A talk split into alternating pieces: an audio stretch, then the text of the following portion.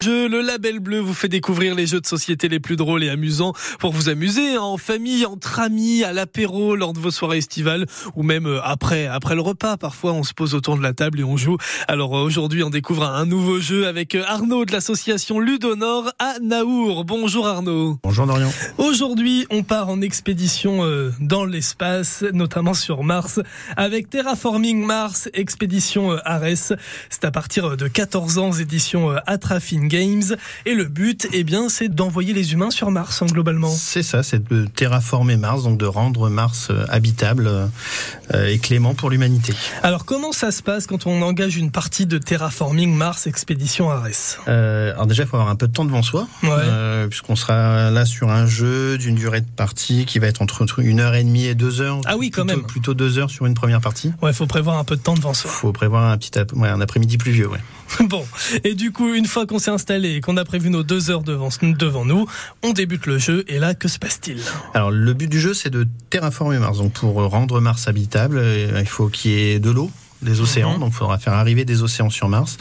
Euh, il faudra avoir une, une atmosphère qui soit euh, respirable, euh, donc avec un certain taux d'oxygène. Il faudra avoir une température qui soit euh, euh, clémente, habitable. Donc il faudra réchauffer Mars pour l'amener à une température qui sera qui sera correcte. Donc c'est un jeu de cartes, ça va se faire avec avec une main de cartes. On a un certain nombre de cartes dans notre main et à partir de ces cartes, on va essayer d'en extraire le meilleur, de faire les meilleurs combos possible pour euh, voilà, faire monter ces différents euh, facteurs de, de, terraformation euh, pendant la partie. Alors est-ce qu'on a le choix sur les cartes ou on tombe dessus au hasard?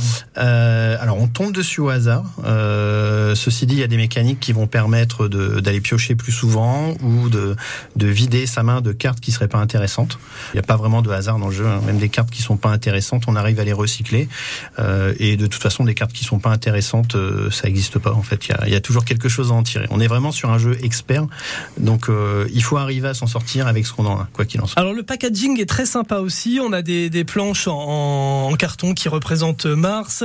On a tout un tas d'accessoires hein, dans cette boîte. Oui, on, est vraiment sur du jeu expert avec un matériel de, bonne qualité, euh, avec effectivement des plateaux joueurs euh, double couche, avec voilà des, cartes qui sont très joliment illustrées. Donc c'est c'est un jeu qui qui est sorti fin d'année, début de cette année, et qui va, euh, je pense, euh, rentrer dans les nouveaux classiques du jeu de société. Eh bien, si vous voulez tenter l'expérience d'envoyer l'humanité sur Mars, c'est avec Terraforming Mars, expédition Ares aux éditions Atra Fin Games. Merci beaucoup Arnaud. Merci Dorian. Eh bien voilà, maintenant.